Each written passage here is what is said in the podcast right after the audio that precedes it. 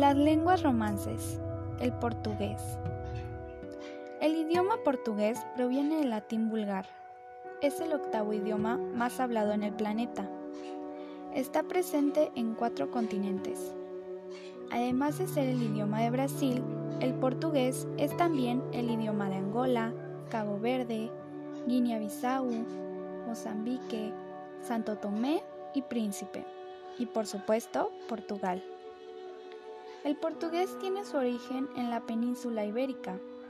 Es una versión más del latín, por lo cual forma parte de las lenguas romances. Surge con entidad propia en el norte de Portugal y la Galicia española, desde donde se expandió a través del territorio de Portugal. Y a pesar de las diferencias gramaticales, fonéticas, léxicas que la separan.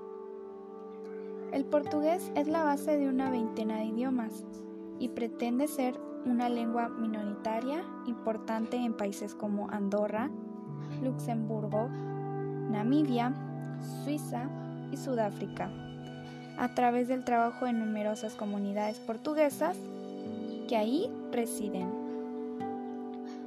Datos curiosos sobre el portugués.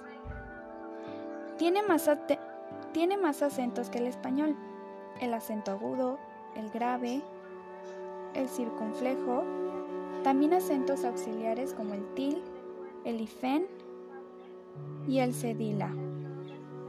La palabra saudable es típica portuguesa y tiene una matiz difícil de traducir. Puede entenderse como te extraño o te echo de menos, aunque no es exactamente eso, ya que implica un cierto estado de melancolía.